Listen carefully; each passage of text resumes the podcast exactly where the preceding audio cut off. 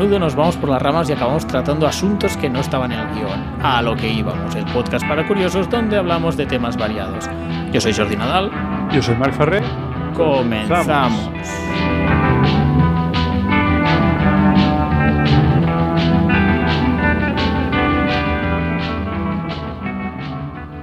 Hola a todos, hoy es 27 de octubre de 2021. Estoy aquí con mi amigo Jordi. ¿Qué tal, Jordi? Hola, ¿qué tal, Marc? Y esta vez, pues nos trae Jordi un tema que está bastante de actualidad, aunque no tengo mucha idea, se va a notar durante, durante el podcast, que son los juegos en blockchain, los videojuegos en blockchain o eh, play to earn, ¿no, Jordi? Exactamente. Bueno, sí, todo empezó con un anuncio no sé si de Google o lo que fuera, no sé qué, juegos blockchain. Yo, ¿Eh? ¿qué es esto? Y me llamó la atención, me he estado metiendo, informando. Y como no, Mark y yo hemos dicho, bueno, pues habrá que hablar en el podcast, ¿no? De esto. sí, exacto, ya que, o sea, siempre en los podcasts de los que hemos hablado de Bitcoin hemos dicho el resto de monedas pues no, no las tocamos. Hoy vamos a hacer un poco una excepción, porque bueno, eh, hemos visto esto, que a lo mejor no sé, ya, ya, iremos viendo según Jordi nos va explicando, pero también tiene la parte lúdica que a lo mejor pues hace que valga la pena, valga o no la pena desde el punto de vista monetario. Bueno, os, comento un poco. A ver, eh, cuando se habla de juegos play to earn, que es de lo que va un poco hoy el capítulo, eh, nos estamos refiriendo... Jugar para ganar. Para... Juegos para ganar, pero ganar dinero, no ganar la partida. Es, es lo interesante. Exacto. Earn, no win, ¿vale? Es verdad. Sí, sí. Entonces, Buena aclaración. Eh, nos referimos a un tipo de videojuegos que tienen la. Son videojuegos blockchain, o sea, basados en la. No sé si decir. Mm, sistema blockchain, y que permite a los jugadores eh, ganar criptoactivos. Eh, entre los más populares está Axie Infinity, Sandbox y bueno, también hay más. Y bueno, tiene la, la peculiaridad de que las cosas que van adquiriendo los jugadores en el juego son NFTs que van vinculados a alguna criptomoneda como, bueno, normalmente suele ser Ethereum por algunas ventajas que tiene respecto a Bitcoin o otras criptomonedas. ¿Vale? Sí, vamos a lo mejor a hacer un poco de recapitulación. Em, tenemos algunos episodios en el podcast que soy un poco tonto y no he mirado cuáles son, pero en los que hablamos de en los que hablamos de Bitcoin. Los tres primeros, por lo menos, ¿no? Lo que pasa es que creo que ahí lo hacíamos desde un punto de vista más monetario, pero seguro que en alguno de esos comentamos un poco un poco qué es el blockchain en sí, ¿no? Pero a lo mejor no sé. Sí, así para aclarar algunos conceptos básicos, el blockchain, hemos hablado mucho de él en lo que dices tú en los capítulos de Bitcoin, pero bueno, haciendo un pequeño resumen, blockchain significa literalmente cadena de bloques. Y bueno, es una base de datos o como una especie de registro público donde se puede. Eh, que puede ser compartido por todos los usuarios con el modo P2P o peer-to-peer, red de pares, y que permite el almacenamiento de información de manera inmutable y organizada, que es esto vendría a ser blockchain bueno, ahora Mark tiene cara de que no está de acuerdo. No, no, sí, sí. Es como, yo creo que es como se suele definir, aunque no me gusta mucho utilizar la palabra base de datos porque no creo que sea. Mm, bueno, no sé, aunque se utiliza a veces para fines parecidos. Eh, una descripción que he oído hace poco en un, en un podcast que si, si, domináis un poco el inglés os recomiendo, que es... Em, muy bien. así, we, Study Billionaires, pero tienen un episodio cada miércoles sobre Bitcoin. Es un, es un anfitrión distinto al que hace el podcast normal y, hablan sobre Bitcoin y la verdad es que entrevistan a gente súper interesante. Creo que ya lo he recomendado. Lo pongo en la descripción. Vale. Bueno, pues en el último, o hace un par que escuché, decía, bueno, le llaman cadena de bloques, pero en realidad es más bien una cadena de tiempo. Porque, mm. bueno, no hace falta a lo mejor que entremos muy técnicamente en qué significa esto. Bueno, no, pero... Has dicho que, que lo que ganas o lo que utilizas son NFTs. Vamos, vamos a escribir un poco qué es esto. Vale, NFT. NFT son las siglas de Non-Fungible Token. Perdóname en inglés. Eh, token no fungible y token es como un ejemplo de algo. ¿Vale? Eh, una cosa. Un, una cosa, un token. Quien haya jugado Magic sabe que es un token. un ejemplo de algo, sí. Vale, un NFT al final no deja de ser un asset, como es asset en castellano. un activo. Eso, un activo digital se llaman eh, así eh, para distinguirlos de, por ejemplo, las criptomonedas. ¿no? Al, final, una criptomoneda, por ejemplo, un Bitcoin o un Satoshi, que es la mínima unidad del Bitcoin, aunque ahora ya se empieza a hablar de mil Satoshis, em, e, es, es, una, es una cosa fungible, es un activo fungible. ¿Qué significa fungible? Bueno, la traducción literal es que se gasta, pero se suele utilizar eh, para denominar a cosas que, que son indistinguibles unas de las otras, en el sentido no indistinguibles porque eh, cada Bitcoin pues está registrado ¿no? bueno, en, la, cadena de bloques, pero, pero sí que da igual qué Bitcoin sea. Si yo tengo un Bitcoin, da igual que tenga mi Bitcoin o tenga otro Bitcoin. Son de la misma forma que tener un euro, da lo mismo tener un euro que otro euro. Los dos son euros y se pueden gastar indiferentemente. Eh, los NFTs, hmm. por contra, son activos que son, cada uno es distinto de los demás, ¿no? Y por eso no, no son fungibles. Claro, pues eso le da la peculiaridad. Son únicos, eh, no son fungibles, eh, no son una moneda, más bien eh, son lo que ha dicho Mark, assets digitales. otra cosa, sí, Otra cosa, pero que, que activos digitales que están dentro del blockchain. Entonces los podemos intercambiar con otras personas. Pues, pues eso, al final lo que caracteriza el juego, un juego blockchain o NFT, es que, bueno, hasta ahora, cuando estabas jugando un juego online, al menos los online, pues le dedicabas muchas horas, ibas consiguiendo cosas, yo que sé, tienes un, personaje o una baraja, si es un juego de cartas, lo que sea competitivo, vas jugando y en un momento te cansas y eso es tuyo, intransferible, y lo pierdes porque dejas de jugar y es algo que se queda en tu cuenta y se pierde. Bueno, pues ahora en los Play to Earn, el jugador tiene una propiedad real sobre todo lo que ha ido consiguiendo en el juego, bueno, siempre que estamos hablando de juegos online, claro. Claro, que esto sería como volver a, lo anterior, ¿no? En el sentido de cuando jugabas a Magic, por ejemplo, cartas Magic, tú esas cartas las tenías, ¿no? Y te las quedabas y eran tuyas y te las podías llevar aunque dejases de jugar.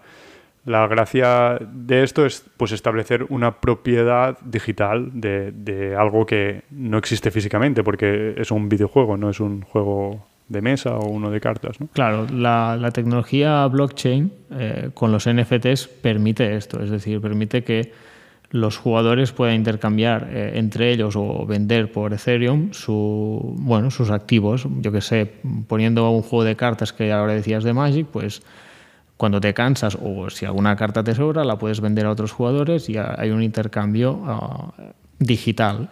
Tienes como... Eh, los NFTs dan eh, dicen true ownership, ¿no? como verdadero propiedad sobre lo, que tienes en el juego. Porque hasta el momento lo tenías entre comillas. Al final tú tenías una cuenta y a través de eso podías jugar, pero lo que estaba en esa cuenta realmente no era tuyo, tuyo, porque no, no lo podías intercambiar con nadie.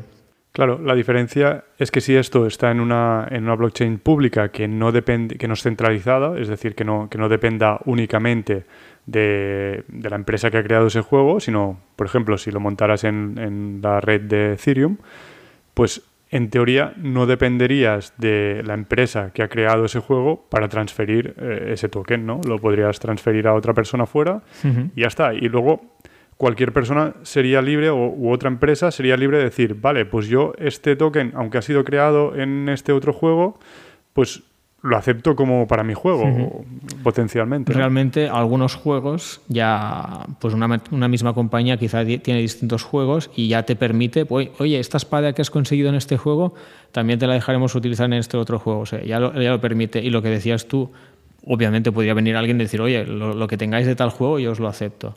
Realmente es... Claro, lo que, lo, que has dicho, esto de la misma empresa, esto en realidad ya se podía hacer sin, sin, o sea, sin NFTs ni nada. es, decir, si eh, Electronic Arts dice, vale, pues esto que se ha creado en este juego lo puedes utilizar en este otro, pues está dentro de su base de datos y, y lo puede hacer. La gracia de esto es que, en teoría, si la cadena es descentralizada, insisto, porque si es, si es un sistema que solo controlan ellos, pues entonces no, no tiene ninguna gracia. Es como si fuera su propia base de datos.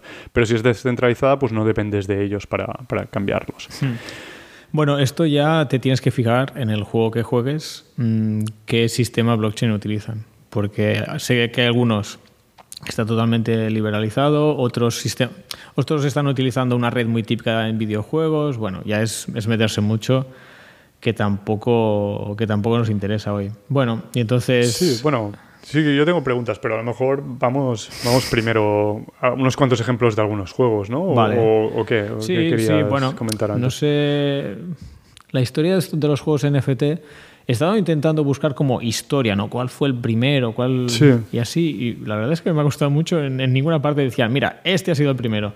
El que todo el mundo estaba bastante de acuerdo, que fue el, primero famoso, fue CryptoKitties que como puedes imaginarte por el nombre, me suena, me suena. eran gatos, gatitos. Era un juego bastante, bueno, no absurdo, ¿no? Porque tuvo mucho éxito, que iba de, de, conseguir gatos, irlos haciendo más gatos para vender los gatos y era un poco un sistema un poco poco tonto, pero bueno, que no había mucho juego detrás, pero bueno, sí, eran los gatos estos, pero que yo sepa, no era un juego en sí. Este me suena, ¿y, sabes de cuándo es? Porque me suena como de hace bastante años. Creo que tiene cuatro años, o sea, de los primeros juegos tienen cuatro años, es decir, estamos hablando de 2017. Sí, o sea, sería en la, en la última Voy a decir burbuja, pero a lo mejor la palabra no es burbuja. En la última subida importante que tuvo Bitcoin antes de volver a caer, ¿no? En 2017. 2017. Uf, ya, ya estoy perdido. Cuando, Es cuando hubo todas esas eh, ICOs, ¿no? ICOs es? Sí. Initial Coin Offering, hmm. que salieron muchísimas monedas. Eh, sí. Bueno, y...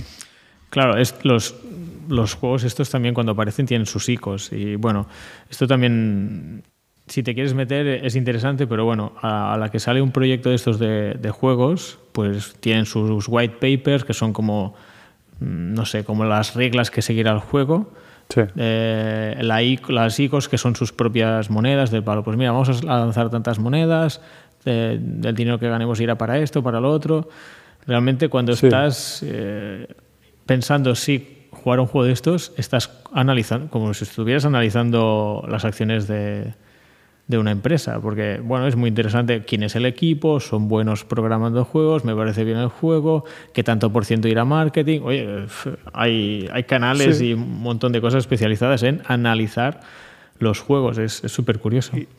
Y, supongo que también habrá que analizar qué, sentido tiene y si realmente tiene un valor las cosas o, pueden generar las que quieran. Pero bueno, antes, antes de entrar aquí, a lo mejor aclarar lo que significa una ICO. Eh, esto es una modificación de, o sea, en, bolsa existe lo que se llama una IPO, una IPO, que es Initial eh, Public Offering, que es, cuando una empresa que es privada, privada en el sentido de, en inglés, que, no cotiza en bolsa, pues pasa a cotizar en bolsa. Una de las formas típicas de hacerlo es, pues, hacer una oferta de parte de estas acciones, es decir, ya sea porque amplías capital o porque pues parte de los propietarios dicen, vale, pues un porcentaje de mi propiedad la, la, saco al mercado. Y entonces se hace esta oferta inicial eh, de cuando pasas a ser público. Y entonces lo que han hecho las criptomonedas es cambiarlo por ICO, que sería una Initial Coin, moneda Offering. Y es lo mismo. Eh, en el anterior pico de 2017, un montón de criptomonedas pues empezaron a sacar esto white, white papers que dices, ¿no? un, sistema distinto de blockchain o lo que fuese, pero preminaban en Bitcoin no se, premina, no se preminaban las, las, monedas, sino que ya salió y se empezó a minar. Pero hay muchas de estas que le llaman shitcoins, ¿no? que mm, lo que hacen es, ya salen varias, casi todas preminadas, o un, porcentaje preminadas que ya son de los, de los que han sacado el, el sistema, ¿no? Y entonces sacan unas cuantas de estas y las venden. Eh, pues eso sería una initial coin offering. Vale. Supongo que será algo parecido en estos juegos. Sí, sí, es, es, muy similar, eh, con la diferencia de que aquí muchas veces eh, depende de lo que compras va ligado a, oye, entonces te damos un NFT o al revés. Solo, si quieres puedes comprar solo NFTs y y bueno, bueno, también me, recuerda mucho a, los Kickstarters, ¿no? Bueno, quien ha estado en Kickstarters por diferentes historias, oh, ya que nos ayudas a crear, te hacemos un descuento, te daremos cosas extra. Bueno, depende de lo, que queráis comprar, pero si es un videojuego, muchas veces va, va ligado a cosas extra o cosas únicas y entonces la, la gente pues mete, mete el dinero allí antes de que aparezca el juego. Claro, es una, es una forma, como dices, como el Kickstarter, de, desarrollar el, juego, ¿no? Y lo mismo se hacía con, estas criptomonedas, ¿no? Hacían un proyecto para cualquier cosa estrambótica y, Y lo que decían es, bueno, pero esto funcionará en blockchain, eh, esto ya lo hemos minado, pues lo vendemos y nos forramos nosotros, ¿no? Antes de empezar. Eh, claro, esto en Bitcoin no, no, pasó, se publicó y vale, sí, es verdad que Satoshi, pues quien fuera o el grupo de personas que fueran, pues fueron los primeros en conocerlo y por tanto empezaron a minar, pero y, obtuvieron los primeros, las primeras monedas. Pero a partir de entonces ya era como público, ¿no? No es que preminaran unas cuantas y las vendieran. Pero bueno, entiendo que si estás desarrollando un juego, pues lo haces como forma de financiarte. Sí, al final es una manera de financiarse, totalmente. Eh, unos cuantos hacen un proyecto, hacen cuatro cosas y luego sacan la, la ICO esta. Bueno, sigo con, con los juegos sí, que, un poco de historia, con los CryptoKitties. Bueno, pues los juegos NFT, al menos los más populares, los que yo he encontrado, me han parecido más Una pregunta, ¿sigue, ¿sigue, existiendo este CryptoKitties? ¿Se sigue jugando? Eh, sí, creo que sí, curiosamente. Pero eh, todos tienen como, como épocas, ¿no? De, de, que empiezan, no vale la pena, de repente se hace popular, pum, empiezan a salir vídeos por internet, sube, sube, sube, y luego, pum, desaparecen o caen en picado. Tienen sus momentos burbujas, se comportan como un no sé si decir un mercado de burbuja, pero sí que tiene momentos de, crecimiento exponencial y luego, ¡paf!, peta y todo se va al traste. Pero bueno, no ha desaparecido, que yo sepa. Pero bueno, que ya no valen lo que valían, ¿no? Claro. decir, Ya, no se paga lo que se pagaba. Creo que no. Bueno, vamos a ir viendo, ya, ya sacaremos alguna conclusión al mm. final, supongo, porque yo de momento lo desconozco, pero... Cuéntame más. Te cuento más y luego hablamos de conclusiones. Tengo, tengo mucha curiosidad por saber tu opinión. Entonces, otro juego era el Crypto Blades, era un juego más RPG de combates y era muy curioso porque eh, tú te comprabas un personaje y eran, eran bastante caros, tipo 100, 100 y pico euros, y, pero cuando ganabas eh, partidas te daban como una moneda y con esa moneda podías comprar más personajes. Y entonces lo que acabó pasando es que el, valor de esta moneda se subió tanto que hubo personas que llegaron a ganar como 5.000 dólares al mes jugando esto. O sea, de un mes a otro pasaron a ganar, yo qué sé, 50 dólares a 5.000. Y bueno, pues tú imagínate, ¿no? Vídeos de YouTube, mira, he ganado 5.000, pues la popularidad subió, subió, subió, subió. Y cuando estaba arriba del todo, antes de que petara solo, los del juego... Eh, devaluaron la moneda totalmente, la regalaron, empezaron a regalar moneda. Bueno, se hizo, fue una historia muy curiosa. O sea, mi pregunta era, vas ganando y te van dando una moneda que luego hay gente que quiere entrar al juego y compra esta moneda de los jugadores que la han ganado porque se quiere comprar un personaje y para comprar ese personaje necesita esa moneda, ¿no? Sí. Con lo cual es un poco mientras, o sea, sigue hay impresión de moneda, como si dijésemos, se, va expandiendo la masa monetaria, pero siempre y cuando la, el incremento de, del número de personas que quieren jugar respecto al incremento de la masa monetaria sea el primero mayor que el segundo, pues claro, la, la, moneda subirá. El problema viene cuando esto deja de ser así creciente, ¿no? Este, esto que acabas de explicar es el problema, yo diría, del 90% de, de, todos, ¿no? de los NFTs. Sí, sí. Lo, no los vamos a analizar todos, pero es que muchos tienen este problema. Pero bueno, pues el, imagino, el, el Crypto Blades bueno, yo creo que muchos juegos de estos que estamos hablando hoy, eh, el verano de 2021, este último verano, tuvieron un pico increíble, eh, pero de una popularidad increíble y todos pincharon al final de verano, curiosamente. También eh, la pandemia yo creo que, que motivó a mucha gente a jugar a esto. Estamos encerrados en casa. incluso había gente que por necesidad, que, que de repente dicen, oye, es que no puedo ganar dinero, no sé qué, eh, al final 50 o 100 dólares al mes no es mucho, pero yo qué sé, si vives en Filipinas, si vives en algún país más pobre, oye, pues, pues es dinero, ¿sabes? Eh, entonces se hicieron muy popular por esto. De hecho, ahora luego lo comentaré, pero hubo un juego, hay un juego que tiene que hicieron un documental y es muy interesante y habla justamente de esto. Pero bueno, va, que, me avanzo a los Sí, sí, no, nos avancemos, no nos avancemos. Bueno, el Crypto Blades este. Luego hay uno que me gusta bastante, que es el Gods, Gods Unchained, eh, Dioses Desatados. Este me suena. Ah, me has hablado. De este, te he hablado, por eso te suena. Este está jugando y todo, es free to play y no, no deja de ser un juego tipo Hearthstone. Hearthstone, para quien no lo conozca, es un juego tipo Magic, versión ordenador, creado por Blizzard. Magic, para quien no lo conozca. Y Magic, para quien no lo conozca, es un juego de cartas coleccionable. Malditos incultos. no, es broma. Juego de cartas, juego de cartas así a nivel competitivo, cada uno se hace su baraja y juegas contra el otro, y bueno, uno contra uno y a ver quién gana. Eh, muy competitivo, que había campeonatos, muy popular, en, apareció en los 90 y a día de hoy se, se sigue jugando. Pues el Gods Unchained ha copiado descaradamente el sistema de, de Hearthstone con la peculiaridad de que realmente tienes eh, propiedad sobre tus cartas. Pero, es un pero muy importante, si os ponéis a jugar os daréis cuenta que no podéis vender las cartas que tenéis. Y es que las cartas solo las puedes vender cuando, a ver si lo digo bien, cuando, cuando fusionas, creo que son dos, al menos, sí, al menos dos cartas, las fusionas, se convierte en una carta más rara y esa sí que la puedes vender. Vale, o sea, lo que no puedes vender es la que, las que te dan gratuitas al principio, ¿no? Exactamente. O sea, todas las cartas, pues que no solo gratuitas al principio. El juego este funciona como Hearthstone. Vas jugando, te van dando dinero del juego que puedes comprar sobres que te tocan cartas gratis. Y dices, oye, me estoy ganando aquí dinero gratis. Claro, mm. tienes que fundir las cartas para poder venderlas. Y todas las que te van tocando mmm, no valen nada prácticamente. No, no las quiere nadie. Entonces, las que quiere la gente realmente es de jugar muchísimo para que te lleguen a tocar. Yo creo que es un poco su clave del éxito, porque dejan entrar nuevos jugadores, prueban el juego, les gusta, entonces se gastan dinero, les tocan cartas y entonces a partir de allí ya te has gastado dinero, eh, pueden empezar a, a vender cartas con otros jugadores. Porque cuando dices te gastas dinero, a ver, ¿cómo, porque puedes comprar estos sobres. Sí, los sobres los puedes comprar, eh, creo que es con Ethereum. O no sé si tienen su moneda. Ahora, me has pillado, pero bueno. Eh, bueno, pero da igual, en todo caso sería una moneda que cambiarías por Ethereum.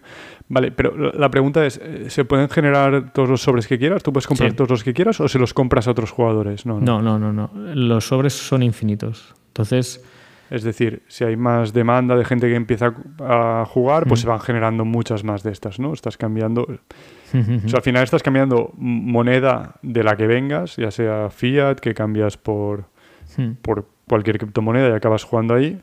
La, estás metiendo ahí y sacas a cambio eh, estas cartas, ¿no? Sí. Que luego... sí, sí, sí, sí. lo que pasa que las cartas, en el momento que se convierten en NFTs transferibles, eh, bueno, pues tienen un valor que, depende del mercado 100%, tienen un marketplace que de hecho está descentralizado, hay una web que se ha especializado en esto y tiene varios, varios juegos y puedes comprar y vender NFTs de estos juegos.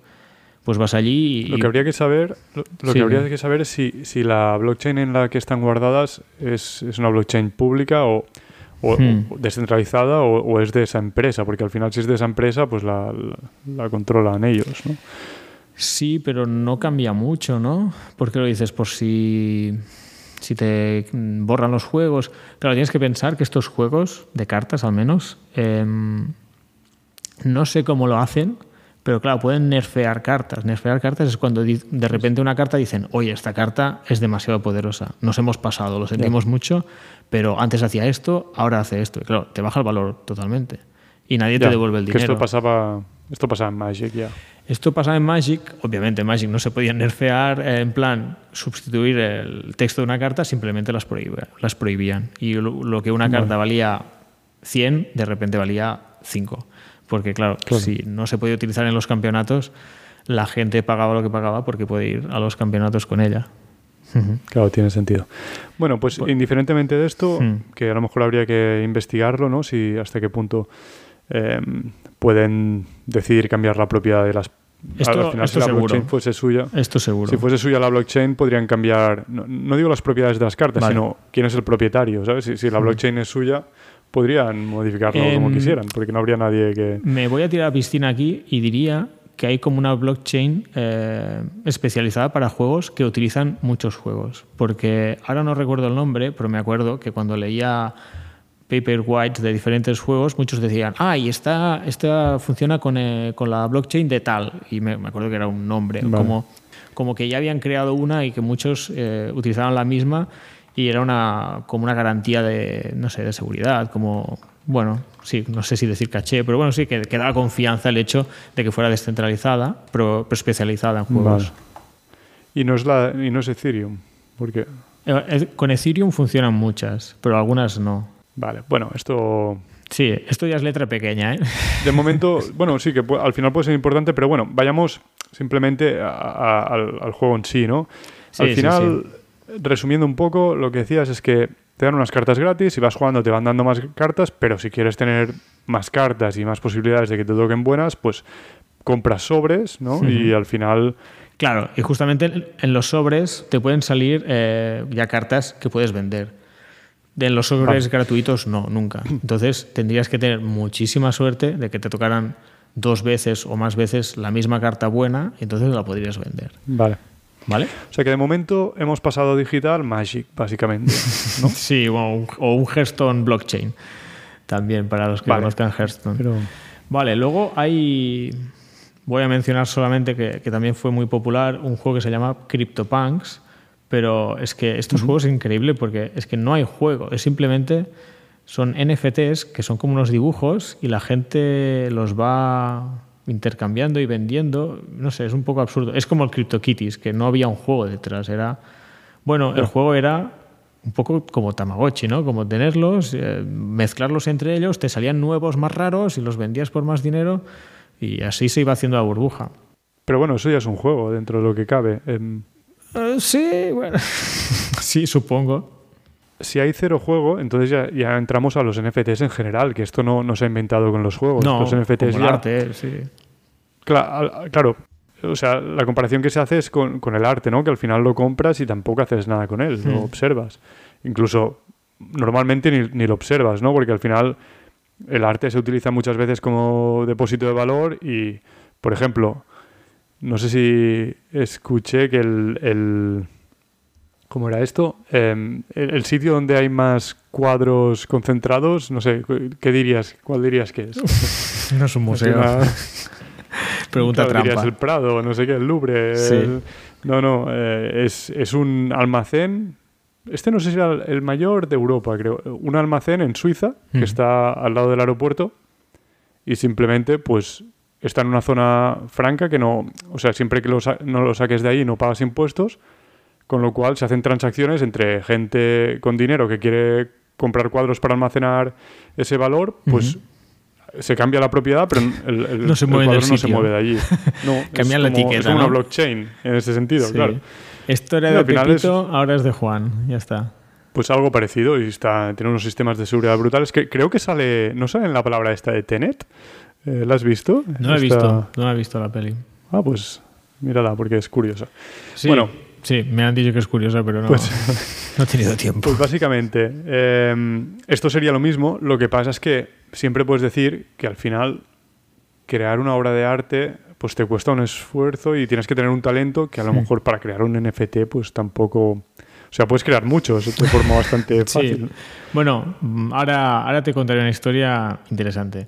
Bueno, va, pasamos de juegos. El CryptoPunks, este, como has visto, tampoco me. Y voy a hablar de Aux Infinity, que yo creo que es, si no el más popular, eh, top 2. Está ahí de, de los más populares y yo creo que es el que probablemente tiene más sentido jugar. Básicamente, porque es comparte con los otros juegos que he dicho, eh, sí, eh, hay unos, los Axis, que son como una especie de animales, mm, bueno, más o menos monos, ya va a gustos. Como Pokémon, ¿no? Sí, vale. Por lo que he visto. Son una especie de Pokémon, pero en plan gordos y patas cortas. Eh, y bueno, tiene la gracia que mm, hereda del CryptoKitties, que de hecho, quien hicieron el juego, antes jugaban al CryptoKitties y dicen, vamos a hacer un juego, pero que, que tenga sentido, ¿no?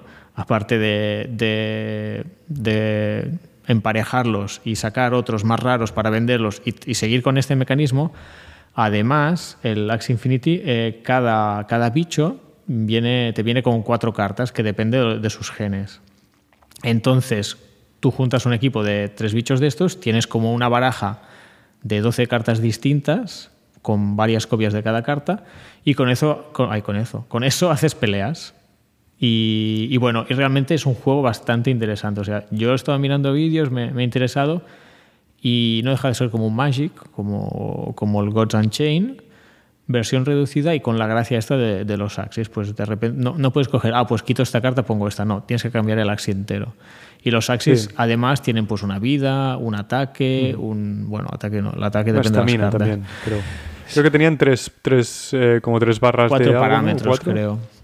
Uno es la moral, o sea, todos los bichos estos, dependiendo de sus genes, pueden ser de distintos tipos. Bueno, tampoco hace falta, creo que pienso explicarlo tan concreto, pero bueno, rollo Pokémon, ¿no? Pues las plantas van bien contra estos, estos van bien contra estos, estos van bien contra estos. Si tienen más vida, no sé qué, si tienen más velocidad, atacarán antes. Si tienen más moral, pueden dar un crítico más fácil, ¿vale?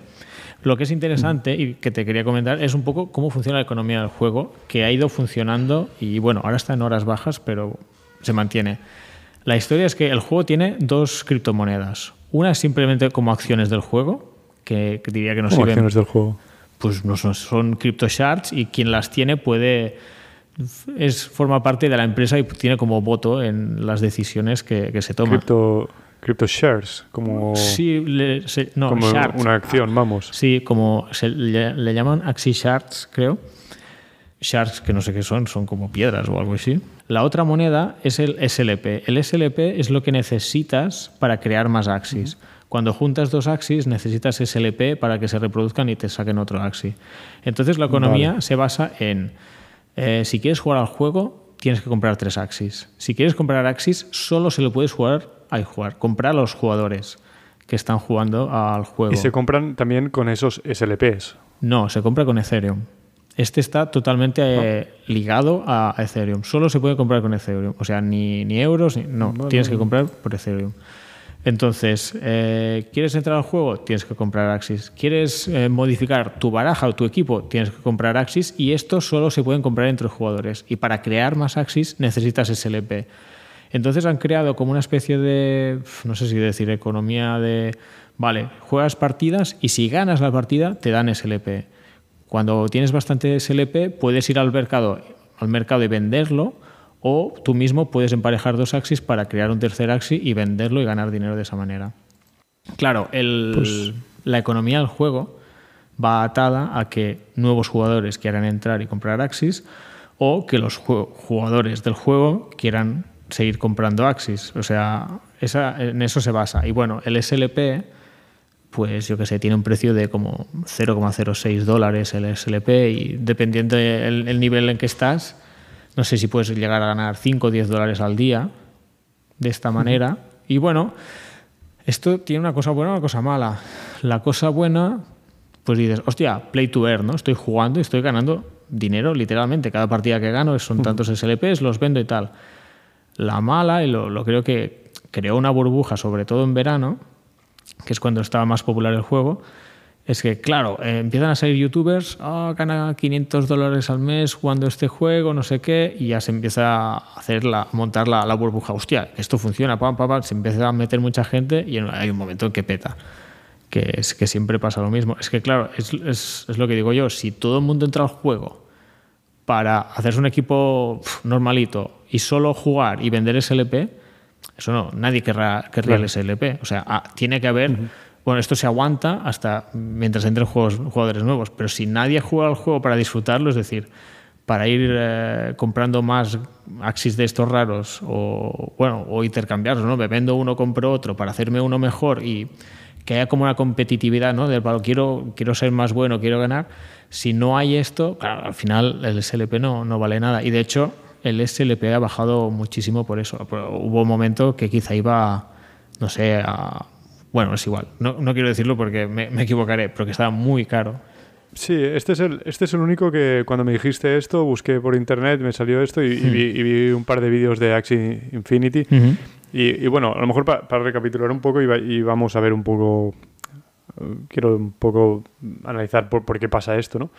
Em, o sea, el juego tiene dos partes. Una, que tú puedes reproducir a los Axis, ¿no? Y con eso gastas SLP y creo, o sea, corrígeme si me equivoco porque esto no recuerdo cómo funcionaba, eh, cuando vas reproduciendo los Axis se les va gastando su poder de reproducirse. Sí, y cada vez es más caro, eso también es curioso. Cada vez es más caro. Entonces, tú puedes, si quieres jugar y solo quieres jugar, no quieres reproducirlos, pues a lo mejor te vale la pena gastar un poco menos en, unos Axis que son más buenos para competir, pero que ya tengan bastante gastado esto y por lo tanto sea caro reproducirlos, pero tú no los quieres reproducir. Así claro. que da igual. O sea, esto del nivel de, no sé decir de reproducción, pero bueno, tiene un máximo de siete veces. Pero a partir del tercero o del cuarto, la gente ya no, no, los utiliza más porque es carísimo. O sea. Entonces, sí, exacto. Pues entonces tú, tú puedes ganar dinero teniendo una granja, ¿no? Sí. Por decirlo de alguna forma. Sí. O, y, y, vendiendo los Axis, o sea, comprando SLP y vendiendo los Axis y a ver que, quién te los compra, ¿no? O eh, compitiendo, que te den estos SLPs y vendiéndole el SLP a alguien que quiera reproducir Axis, ¿no? Uh -huh. eh, luego, por lo que vi también había otra cosa que se llamaban como patrocinadores o sponsors Sí. o, o algo, ¿no? Que era que tú podías tener tus Axis y decir, vale, pues los compro, pero le dejo a otra persona que los utilice para jugar. Entonces, esa persona va ganando SLPs y te daba una parte, ¿no? Se reparten. 50-50, 60-40, algo así. Entonces, claro, un poco lo que pasa a lo mejor en países eh, cuyos sueldos son bajos es que a, a lo mejor pues no quieren gastarse el dinero para comprar Axis porque posiblemente no lo tengan, pero pues les sale a cuenta, lo, lo único que tienen que poner son horas, ¿no? Sí. Les deja otra persona sus Axis y luego les compran estos SLS. Este, al final lo que está haciendo es trabajar, ¿no? Estás Sí, vendiendo tus horas. Estás vendiendo tus horas y del otro lado estaría el, el que sería como el capitalista, ¿no? El, el que compra esos Axis y a lo mejor no quiere trabajar, con lo cual o bien los cría o, o los, o los presta a alguien para que juegue con ellos. Claro. Esto del- de los scholarship, que se dice, ¿cómo se llama así? Ah, scholarship. Scholarship eh, viene del problema de que, bueno, claro, este juego, pues hace un año, para entrar, pues cada Axi valía un dólar y bueno, te ponías a jugar y ganabas casi nada, pero era un juego divertido y tal. En el momento de popularidad, eh, quizá un equipo de Axis valía 5.000 dólares. Y dices, vale, ¿quién Ostras. va a entrar nuevo en este juego si, si un equipo vale 5.000? O sea, hubo momentos de, de auténtica locura. Eh, ahora, ahora mismo los Axis más baratos valen como 120 dólares.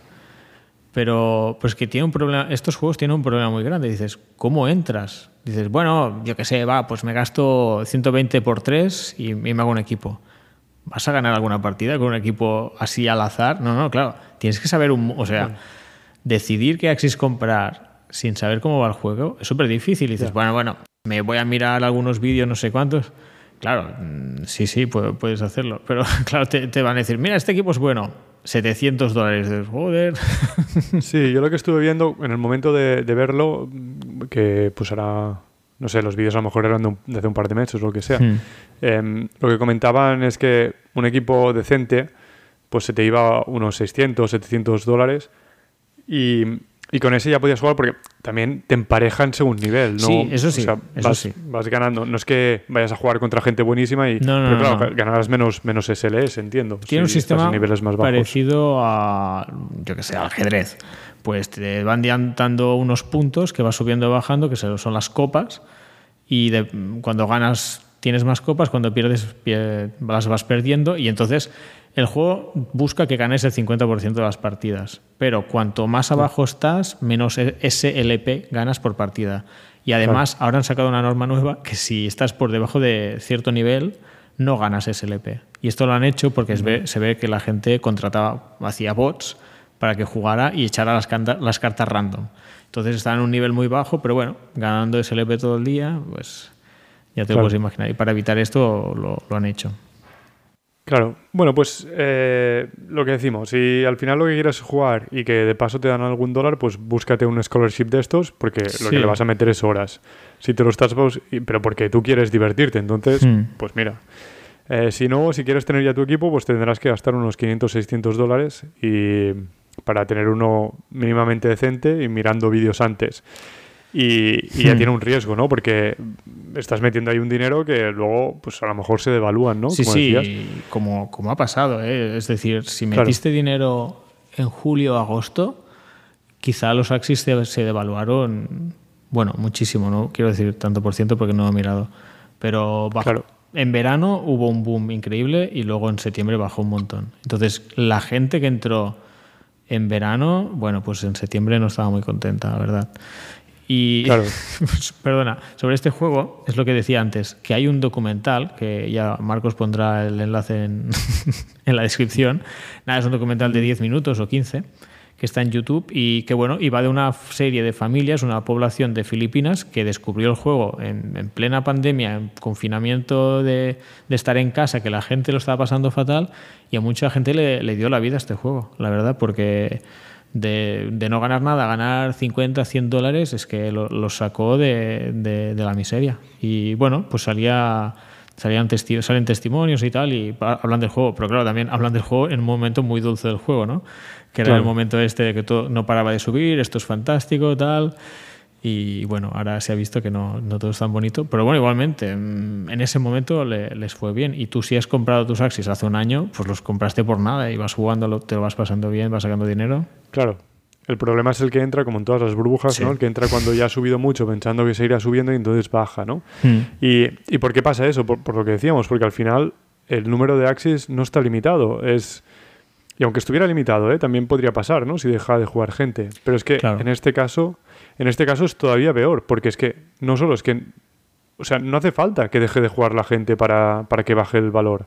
Simplemente con que estén reproduciendo Axis de forma más rápida hmm. de lo que está creciendo el número de jugadores que quieren comprar Axis, ya bajará. Eh, pues ya está, ya bajará, porque ya aumenta más la oferta que la demanda, ¿no? que puede ser que es lo que esté pasando ahora. Y claro, ¿qué pasa con Axie Infinity? Esta gente, bueno, ya lo comentaremos un poco mejor luego, pero esta gente sí que son intervencionistas con, con la economía. ¿Qué quiere decir esto? Pues que, por ejemplo, ahora han dicho de repente, oye, quien no gane, quien no tenga cierto nivel, no ganará SLP.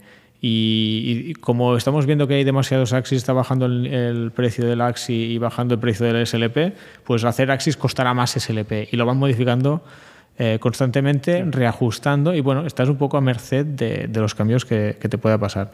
Como ya hemos hablado mucho de, del Axie Infinity, bueno, es que también es el que más me había mirado. ¿eh? Simplemente un, comentario de esto que, has dicho. En realidad, o sea, si esto estuviese, estuviese ya en el, white, en el papel blanco, white paper, el white paper. en el, eh, desde el principio, o sea, al final, sí, que se ajustase el coste de reproducir Axis en función de la demanda que hubiese y tal, eso eh, estaría bien, es lo que es lo que pasa en Bitcoin, ¿no? Que se, que se mm. ajusta la, la, capacidad, o sea, el, trabajo que tienes que hacer para, para inscribir un, un, bloque, ¿no? En función de... proof of work. O sea, la dificultad, vamos. Sí. exacto. La dificultad de la prueba de trabajo se, se ajusta a cuánta gente esté minando. Eso sería hasta bueno, porque haría que se regulase mejor el, el precio. Y eso no lo veo yo como algo intervencionista. El problema que dices tú es que es arbitrario, lo van decidiendo ellos según quieren, ¿no? No estaba escrito claro, anteriormente. O sea, no, no responde a unas ecuaciones, mira, cuando esté así estás... No, no, esto pues hay un consejo, está la directiva y va, van haciendo cambios, bueno, arbitrarios, claro, pues lo que ellos creen que es mejor para el juego, que, que eso también, también lo entiendo. Pero bueno, muy bien, pues hablemos de otro, ¿no? Este ya hemos visto, hemos visto un poco el problema, ¿no? Que, que sí, bueno, que supongo que será el de todos, pero bueno, los otros no los conozco, así claro, que... Claro, no, todos pecan un poco de esto, pero bueno, un caso un poco más extremo de esto, me voy a saltar algunos juegos porque nos estamos enrayando bastante, creo. bueno, los, los menciono. Está un juego que se llama Splinters, que es de móvil, y, que bueno, me pareció interesante y, y, funciona un poco distinto. Te dejan jugar gratis, pero si quieres empezar a jugar y poder intercambiar, creo que tenías que meter como 10 dólares y a partir de allí, bueno, ya, ya, ya hablabas, ya, podías hacer cosas. Pero no, no me he metido del todo, no sé muy bien cómo va, pero sé que es bastante popular. Luego hay uno que está por salir que quiere ser el nuevo Aux Infinity, Axie Infinity, perdón, que tengo una, aquí una U de más el nuevo Axie Infinity es el Cavi Arena, que, que al final va a ser lo mismo, cartas, eh, mm, combates por turnos, eh, tipo Pokémon, monstruos que este va bien contra este, todo esto, pero que empezará siendo free to play. No sé bien bien cómo lo harán, está por salir el juego. Pero bueno, por si os interesa, eh, estar atentos. Y el que quería comentar, que es, es un juego ya muy locura, es el Waves Dax, que es un juego, creo que no tiene ni un año, pero que viene a ser solo la parte de, de, de Axie Infinity, Infinity o de los CryptoKitties de juntar animales para reproducirlos que te salgan más raros y venderlos porque son más raros, solo es esto, pero llevado al extremo porque sin regular totalmente. Es decir, si, si, sube de precio, pues sube de precio. Si no entra nadie nuevo, pues que no entra nadie nuevo. Y lo que está pasando es que para empezar te tienes que gastar miles de dólares ahora mismo con este juego. Y solo lleva, no sé si tiene un año este juego. No, creo que no es que no, no, hace mucho más que se han popularizado, ¿no? Que digas lo de los Crypto Kitties, pero es que antes tampoco... Eso fue el primero, pero pasó tiempo hasta que empezaron a salir estos. Sí, yo creo que yo creo que Axie Infinity ha sido el juego que los, los ha puesto más de moda a todos, porque bueno, es de los más populares, eh, se hizo mucho dinero, subieron mucho de precio, pero el Wave Dax este es que es exagerado, porque ya para empezar, no me gusta una cosa, es que tú vas a wavedax.com, a su web, y, y, el mensaje o es eh, invierte en WaveDAX y puedes tener un, un, no sé cómo se llama, cómo son las siglas, como un interés anual del 287%. O sea, ese es el mensaje. Y dices, bueno, ¿esto es un juego o esto qué es? ¿no? ¿Dónde, dónde me estoy metiendo? Y luego el vídeo, pues te salen unos patos por ahí que pues son más o menos majos, ya va a gustos. y, y, lo típico, que los puedes poner a farmear para que hagan huevos. Con los huevos cuando tengo ciertos huevos puedo parear dos patos y me sale uno y depende de los genes es más o menos raro y si te sale súper raro pues lo vas a vender por una pasta. Y bueno, esto va a petar, pero bueno, no sé, no, yo no soy súper experto economista, pero es que tiene una pinta, no de esquema Ponzi, pero de, burbuja, de decir, esto va a subir, esto va a subir y todo el mundo mete, meter y en algún momento, por lo que sea, siempre esto esto va a petar cuando haya más oferta que demanda, ¿no? Es que esto, lo, que hemos visto en el otro. Lo que pasa es que este se centra solo en esta parte, ¿no? Claro. Pero bueno, al final, que tú quieras comprar los patos para tenerlos o los quieras comprar para jugar una partida como en el Axe Infinity tampoco cambia tanto. O sea, al final. Bueno, para mí sí. O sea, le da una utilidad, pero dependerá si esa utilidad si esa utilidad la valoras o no, ¿no? Claro, claro, claro. Obviamente, si hay gente que, aparte de jugar de Axie. Claro, yo lo que veo de Axie Infinity digo, coño, el juego está bien. Y me te hace pensar, hay estrategia, hay competición, también hay prestigio incluso, ¿no? Hostia, estoy muy arriba, no sé qué. Eh, hay campeonatos, pero claro, es que a mí, a un juego, le quitas todo esto, esto es un Tamagotchi. Pues lo siento, para mí es como un Tamagotchi. Bueno, claro, que también hay gente que se lo pasa bien con el Tamagotchi. Claro. No, no, pero sí, sí, entiendo que este es más está más enfocado a la propia burbuja. El otro, pues mira, tiene, tiene, una excusa el otro. Tiene una excusa. Bueno, no solo una excusa, sino que yo creo que inicialmente solo era un juego. Nadie pensaba ganar dinero con eso. Bueno. Bueno, sí, No lo sé, porque hmm. al final también tiene muchas cosas, le tienes que meter como muchas... o sea, por, lo que he estado viendo en algún vídeo, es hay mucha parte que es muy aburrida, que la haces casi automática. Claro, pero la haces automática porque, claro, es que si te compras tres bichos de esos, tres Axis, y siempre juegas con esos, joder, es que no. Es un rollo. Pero en cualquier juego de cartas te haces una baraja, siempre juegas con esa. Y claro, tienes que jugar dos o tres horas al día ¿eh? para sacarle el provecho. Sí. Lo que me refiero es que hay una parte que, juegas contra otro jugador, que esa, aunque sea la misma baraja, pues tiene un poco más de tal, ¿no? Pero, pero luego hay otra que es un poco ah, modo historia. El modo historia que también te dan SLS y lo que comentaba este chico es son SLPs, ¿eh? que no es importante. SLPs, perdón. SLP. Eh, se pasaba como, pues no sé, la, parte esta de historia, pues se pasaba una hora o dos cada día, pues mientras veía el vídeos en YouTube y haciendo esto, pero claro, pues esta parte ya no es juego, ¿no? Porque al final es... A ver, sí que es juego, lo que pasa es que al tío no le debería gustar, pero bueno, al final son como O sea, repetía el mismo reto porque era el más eficiente para, ah. para sacar el máximo. Esto creo que. ¿Cuándo viste el vídeo? Es que creo que esto lo querían quitar. Porque. Cuando me dijiste. Bueno, es igual. Que estabas viendo esto, no sé, a lo mejor ya no existe.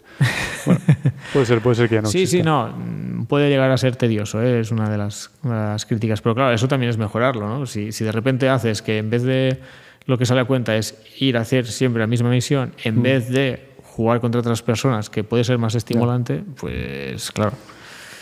al final yo creo que pasa con cualquier cosa, ¿no? Que si la tienes que hacer tres o cuatro horas al día, pues te acaba aburriendo. Claro, el problema es el tienes que, yo creo. Claro. En el momento que mm. es una obligación, dices, vaya, estoy harto ya de los bichos estos de, de, las narices. Bueno, tú ya hemos hablado Muy bien, sí. de todos los juegos. Eh, ¿Tienes alguno más? Había visto, había escuchado uno, pero no, no leyendo sobre esto, sino por casualidad, un, un como un Donkey Kong que, que, tenía bananas, ¿no? ¿Este no te suena? No. Hostia, un Donkey Kong que tenía bananas. Puede, puede ser, ¿eh? Puede ser. Bueno, de, de hecho, te quería comentar un juego. Claro. Eh, con toda esta explosión de los juegos blockchain, eh, ¿qué pasa? Cada día, prácticamente, casi cada día se está presentando un juego nuevo. Pero es que es exagerado, ¿eh? Si sigues a los youtubers que analizan juegos, casi cada día sacan un vídeo, mira este juego nuevo, está a punto de salir, y lo mismo, lo que decíamos antes con Mark, eh, mira la ICO, si compras ahora solo vale 200 dólares. Coño, solo 200 dólares una carta, ¿qué me estás contando? O sea, ¿desde cuánto esto es una gana? No, pero esto valdrá miles de dólares después. Bueno, claro, si todo va bien. Y lo típico, los vídeos te, te, dirán al principio, esto no es un consejo de compra-venta financiera, ¿no? Como el disclaimer, ¿no, Mark? Como tú lo haces muy bien. Bueno, en este caso, como no estamos recomendando nada, tampoco ponerte corto, pero... No, pero siempre lo pone, no te, esto no es un consejo de compra-venta, pero luego están allí, compra, compra, compra, están, pero a tope. Y bueno, y había uno, eh, vi un vídeo de un americano que ya no te decía que compraras el juego, te recomendaba que compraras el sistema de minar la moneda del juego, que valía 16 mil dólares. Pero esto en dos meses lo amortizas. Yo flipando, digo, este hombre, ¿a quién va dirigido este vídeo? Esto es lo que comentaba que había. Es que ahora me sabe mal porque, como podéis ver, este episodio no me he preparado nada. No pasa nada mal. Pero ahora me ha venido a la cabeza. Eh, hablaron en Value Investing FM, el podcast, Em, de un NFT que era una especie de Donkey Kong que cada cierto tiempo generaba una banana, un, plátano. Puede ser. y luego estos plátanos pues también se vendían porque eran NFTs, ¿no? Claro.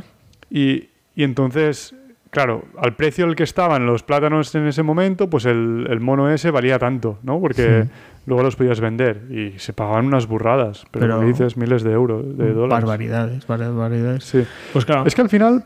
Dime, dime. Sí, no, que lo que estás diciendo, o sea, todo esto me huele bastante a, como la burbuja de las ICO. Bueno, digo burbuja por decir algo, no, a lo mejor no, la, punta de las ICOs que hubo en el 2017, que al final todo el mundo sacaba su blockchain porque decía, bueno, esto saca con este token que servirá para esto. Hmm. Y, lo vendían y, al final lo que querían era simplemente sacarlo, vender unos cuantos preminados y, y forrarse, ¿no?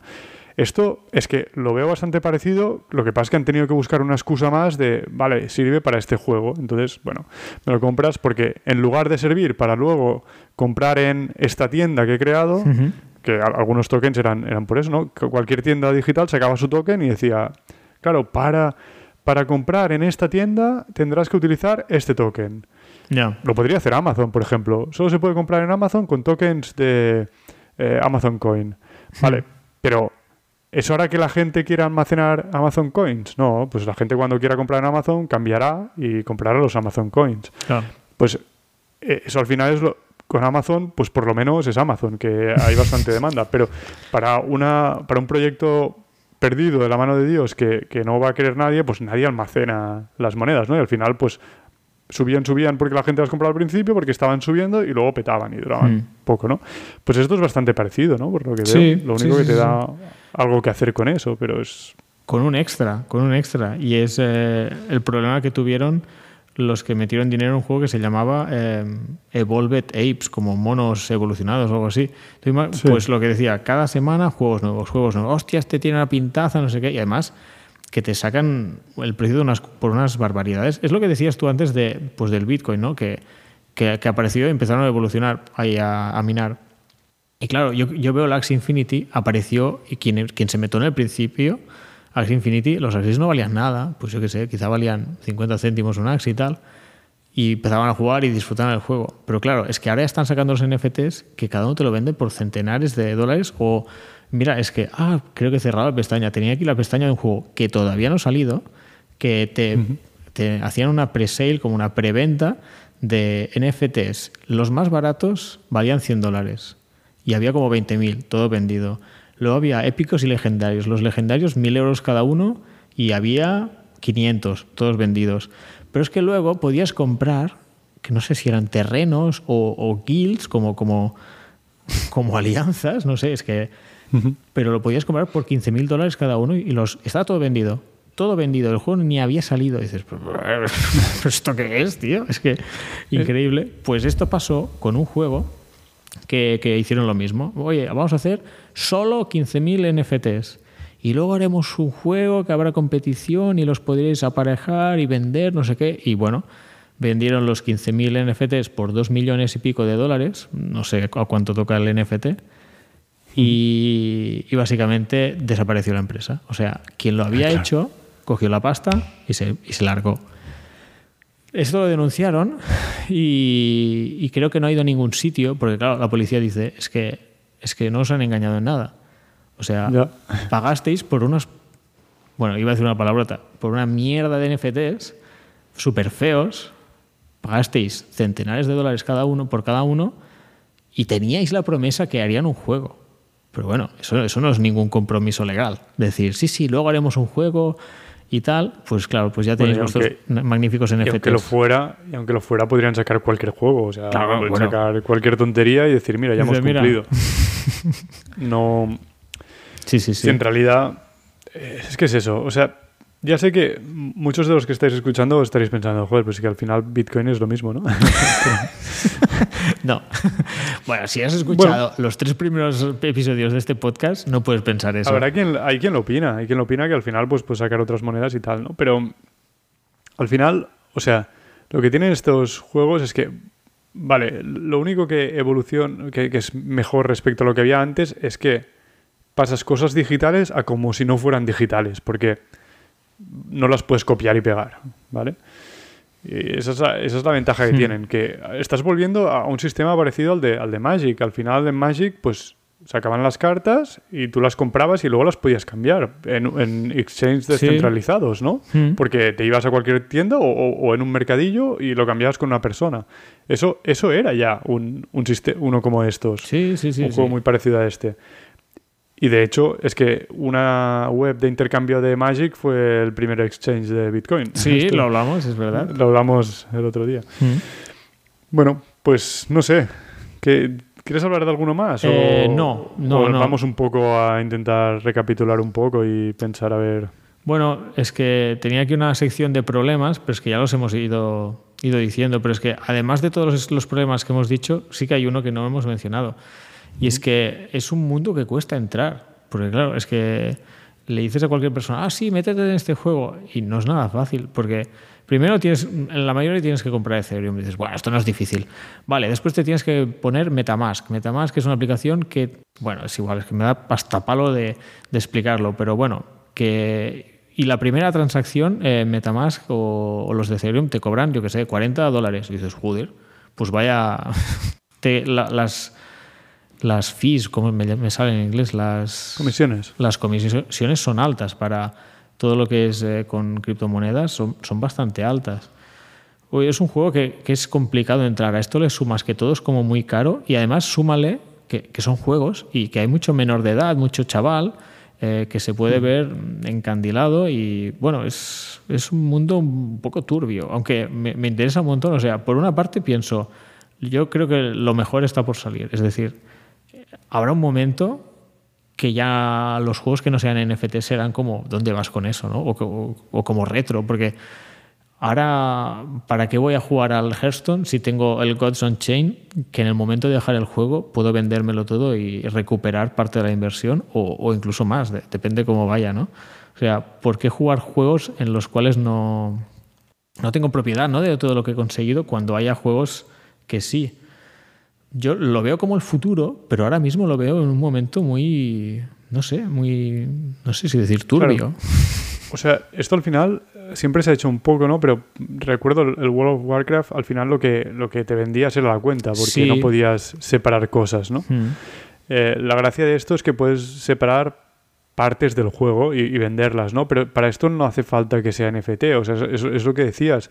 La propia empresa puede permitir hacer esto eh, dentro de su propio servidor, ¿no? Al final, si Electronic Arts dice, pues, eh, yo qué sé, es que ahora no sé qué juegos tiene. Estaba pensando, es que estaba pensando en el FIFA, pero no tiene mucho sentido vender. No. Em, no sé, dime, dime algún juego que se juegue hoy en día. Es que no sé. Ah, eh, ah mira, sí, el típico, ¿cómo se llama? El Fortnite este, ¿no? Sí. Em, si al final ahí, que no lo sé porque no, no, estoy metido en el juego, pero si la propia empresa te permite venderte las cosas entre jugadores, pues ya está, ¿no? Ya, ¿Para qué necesitas que...? O sea, Yo creo Necesitas que sea NFT para que no te lo puedan prohibir después, ¿no? Hmm. Pero. sí, sí, yo creo. Bueno, no sé, lo veo como el futuro, lo veo algo muy guay, pero yo no veo ningún juego que diga, bueno, en este me meto de cabeza. El, el, de cartas me gusta, pero ya está como muy avanzado y meterse en un juego de cartas avanzado me da pereza. ¿no? Es algo que da un poco de pereza. Luego, el Axi me, me gusta, pero es un, es un pelín demasiado sencillo. Es decir, son son muy pocas cartas. Mm. O sea, el juego ya lleva como dos años y solo hay 120 cartas. Y dices, joder, sacar más cartas, ¿no? Es que los juegos de cartas necesitan más cartas constantemente. Mm. No sé, estoy un poco así, ¿eh? No, no, no, me he metido en ninguno, que tampoco es un consejo, pero tampoco descarto meter en alguno. Pero no sé, pues ya, ya que juegas y te gusta hacer el tema de inversiones, pues ya pues te miras un juego de estos. Pero yo creo que los buenos están por salir. Bueno, es una, es una sensación, ¿eh? Yo te, estoy bastante de acuerdo contigo. Yo creo que al final hay que separar eh, de aquí dos cosas. El que se lo toma como inversión, que eso yo lo veo poco... O sea, puedes salir, puedes especular, ¿no? Y, si te metes en un, en un, esquema Ponzi en un momento inicial, pues hmm. puedes ganar dinero, está claro. Pero a lo mejor ahí no le veo tanto sentido y sí que le veo más sentido, como dices tú, ¿no? Al final, como un juego cualquiera, en el que además tienes la posibilidad de transmitir los, las cosas que te tocan, ¿no? Y, si, y yo creo que si el desarrollador del juego lo desarrolla así, hmm. de forma que no incentive que se hagan burbujas, pues al final sí, puede tener bastante sentido, es lo que dices. Pero es que esto pasa ya con, todos los juegos, que también se les está yendo de las manos a veces a los, a los juegos el tema de poder comprar. ¿Cómo se llama? Es que eh, no, no juego mucho, pero. O sea, no juego nada a este tipo de juegos, pero. Eh, Sí, skins, pero también que puedes comprar como unas cajas de que al final son lotería. Ah, y te tocan objetos esto concretos. Debería ser ilegal. O sea, eh, en algunos países ya, ya lo es. Es que es, es, o sea, es coger el sistema de las tragaperras y ponerse la versión para niños en los videojuegos. Es que coge un niño una tarjeta de crédito y te la fulmina, porque es súper adictivo. Y el subidón de cuánto ganas, eso es, eso es droga. O sea, es que yo estos juegos, mira que he jugado alguno, ¿eh? los detesto. es que profundamente, o sea, bueno, es, es, buscar el sistema para vender más. Y es que ahora no, no, quiero, has abierto un melón más que no, no, me quiero meter, que es un poco tarde. Pero bueno, estos juegos es que directamente se les llama pay to win. Y de aquí sale un poco la contraposición de los Um, ahora no me sale el nombre. pay to earn. play to earn, no pay to earn. Play to earn, o sea, están los juegos de. Ah, esto es un pay to win. Significa, en este juego, si te gastas dinero, ganarás. Si no te gastas dinero, perderás. Los play to earn, pues todo lo contrario, ¿no? Con este juego, jugando, ganarás dinero. Pues. bueno, eso también depende de lo que hayas metido al principio, ¿no? Pero, pero sí, sí, o sea, estoy de acuerdo. En esos, al final se les ha ido las manos. Sí, totalmente. Em, escoger un juego, decir, mira, no, este juego es gratuito o casi gratuito, puedes jugar y puedes jugar, ¿no? Pero hmm. claro, no ganarás si no metes más dinero, ¿no? Sí, sí, sí, sí. Pues al final, muchos juegos, que, que, algunos están bien, están metiendo este un poco de componente de poder comprar cosas. Lo que pasa es que hmm. en algunos juegos, pues a lo mejor te puedes comprar una apariencia que tampoco. O sea, pues mira, si te la quieres comprar, pues personalizas a tu personaje y no no te está dando ventaja, pero bueno, si tú hmm. te has querido gastar un poquito más, pues para que quede más bonito, pues vale. Y otros son los que lo han llevado al extremo y es lo que dices, han hecho tragaperras para niños en las que el subido, en lugar de ganar dinero, es eh, ganar algo bueno para, el juego, ¿no? Sí. Y, claro, pues esto ya es la industria tradicional de juegos. Eh, en la industria tradicional, algunos que se les está yendo las manos y pasa esto, hmm. pues creo que es un poco parecido a estos juegos de de Play to Earn. Yo creo que el nombre está mal elegido porque ya incentiva a, bueno, vas a ganar dinero jugando. Y creo que no, yo creo que se tendría que enfocar como, como dices tú. Al final, es un juego, simplemente la diferencia es que, bueno, si te gastas un dinero para jugar, como cualquier juego, ¿no? Cuando lo comprabas, eh, y luego puedes transmitir partes de este juego. Hasta aquí yo lo, lo veo bien. Hmm. Luego, el que ya lo hagas porque dices, la publicidad. meto mil euros hmm. y luego voy a poder sacar 100 al mes, pues esto ya es lo que no, es complicado. no le veo. Sí. Y además, que pues, quizá te cansas del juego. Es que, no sé, yo, bueno, no sé, mi consejo, aunque no sé si, si nadie quiere escuchar mi consejo, pero eso es un poco, no me metería un juego para ganar dinero. Me metería para pasármelo bien y, y, tener la, la, satisfacción o la ventaja de decir, mira, el día que me canse, yo qué sé, pues me lo vendo. Que es una cosa que yo qué sé, yo he jugado mucho a Hearthstone y tengo una cuenta ahí que tiene miles de cartas y me da una rabia tremenda. O yo qué sé, si os habéis metido en algún juego de estos de, de, de, pay to win, pues has estado jugando un tiempo, lo dejas y dices, ¿y ahora qué? ¿Me meto en el mercado ilegal a ver si consigo vender una cuenta? Claro. quita, por lo que voy a sacar. Pero al final hmm. Vuelvo a lo mismo. Lo que has ganado con este tipo de juegos es que se conviertan en Magic. Que en Magic pues inviertes pasta y cuando te cansas pues la, la puedes la puedes vender, ¿no? Y habrán subido o bajado las cartas, hmm. que es lo que te pasa aquí, ¿no?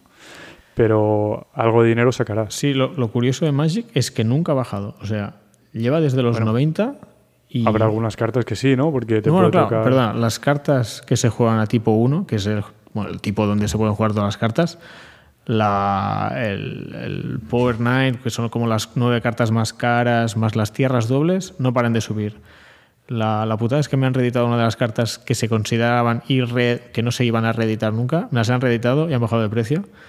Pero no sé, eh, el otro día lo volví a mirar y las tierras doble ahora van a 300 y 400 dólares cada una.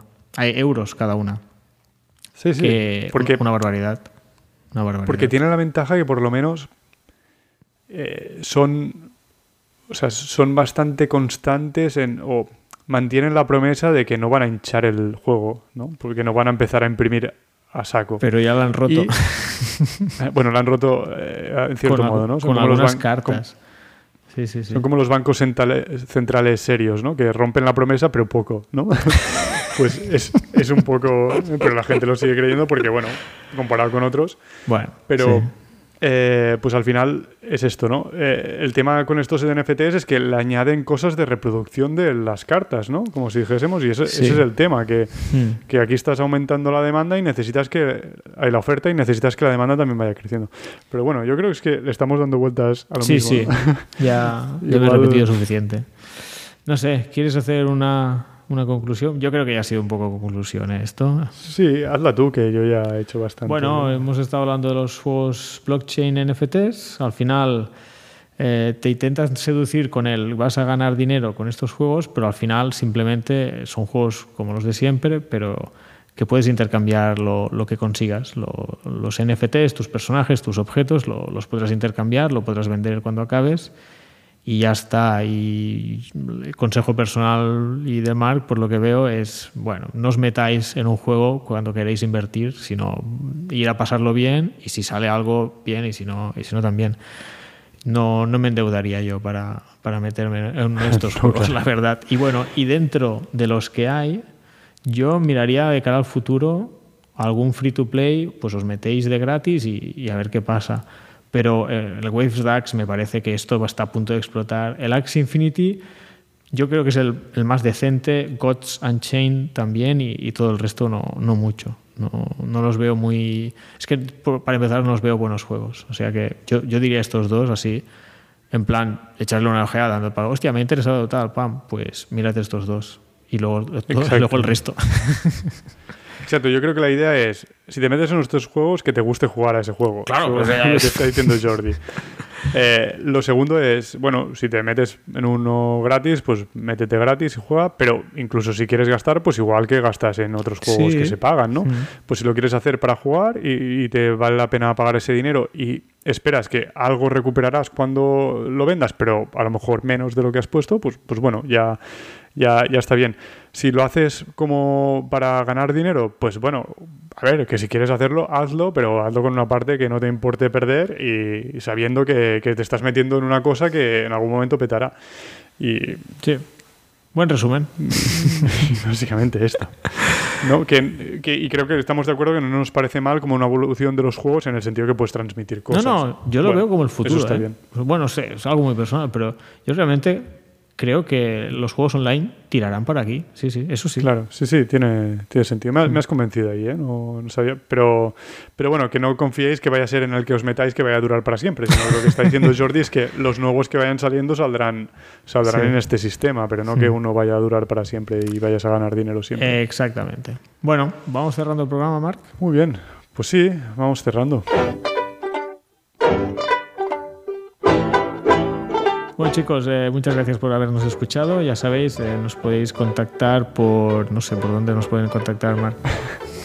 Pillado, ¿eh? Bueno, lo mejor es que le deis al like a las cosas que por, por, donde nos escuchéis, ya sea YouTube o, o, cualquier plataforma de podcast, y que nos dejéis comentarios ahí. Si tenéis, si habéis jugado a estos juegos y tenéis alguno que no hemos nombrado o tenéis una opinión distinta, pues hacednoslo saber por los comentarios. Claro, hoy no hemos traído ningún experto. Eh, esto es información que he recabado yo, no sé, en un mes de írmelo mirando. O sea, tampoco no soy súper experto. Si alguien tiene ganas de compartirnos su sabiduría, pues estamos abiertos a, a, que nos lo comentéis. Y si me he equivocado, pues me lo decís. Y el siguiente programa, lo primero que diré es, oye, me equivoqué. Y ya está, no pasa nada. Exacto, la idea ha sido sacar este tema en conversación. No habíamos hablado sobre el tema Jordillo y, y a ver un poco qué opinábamos eh, el uno y el otro, sin saber mucho, pero bueno, un poco imaginando qué hay detrás. Pues bueno, pues muchas gracias por escucharnos y no sé, gracias Jordi por traerte este tema. Bueno, pues gracias a ti, Marc, que vaya bien. Hasta la próxima.